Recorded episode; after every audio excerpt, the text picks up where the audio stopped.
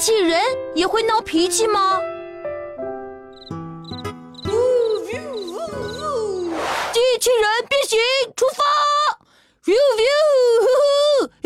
爸爸，现在科技这么发达，有没有机器人像擎天柱这样有情绪、有思想的呢？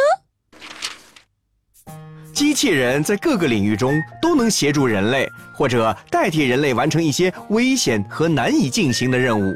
虽然机器人能够扫地、拖地、踢足球，能够帮助航天员排除卫星和空间站的故障，但是它的数据处理中心没有自主思维能力，所以也无法与人类的大脑相媲美。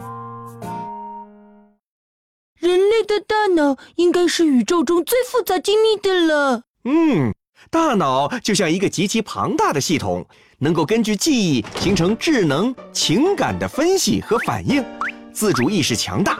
不过，大脑的很多秘密，人类至今也没弄清楚啊。可是现在的机器人也有会哭会笑的呢。但机器人的数据处理中心并不具备创造性能力，它只能按照设置好的程序按部就班地做出反应。比如程序中设定跌倒就哭，那么机器人只要跌倒就会做出哭的反应，并不分析跌倒的原因是什么。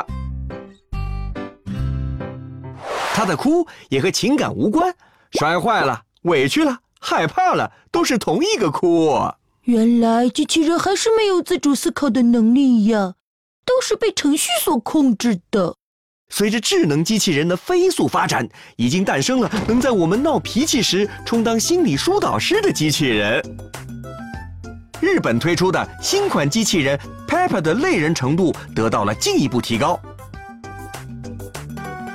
它可以追踪人类情绪。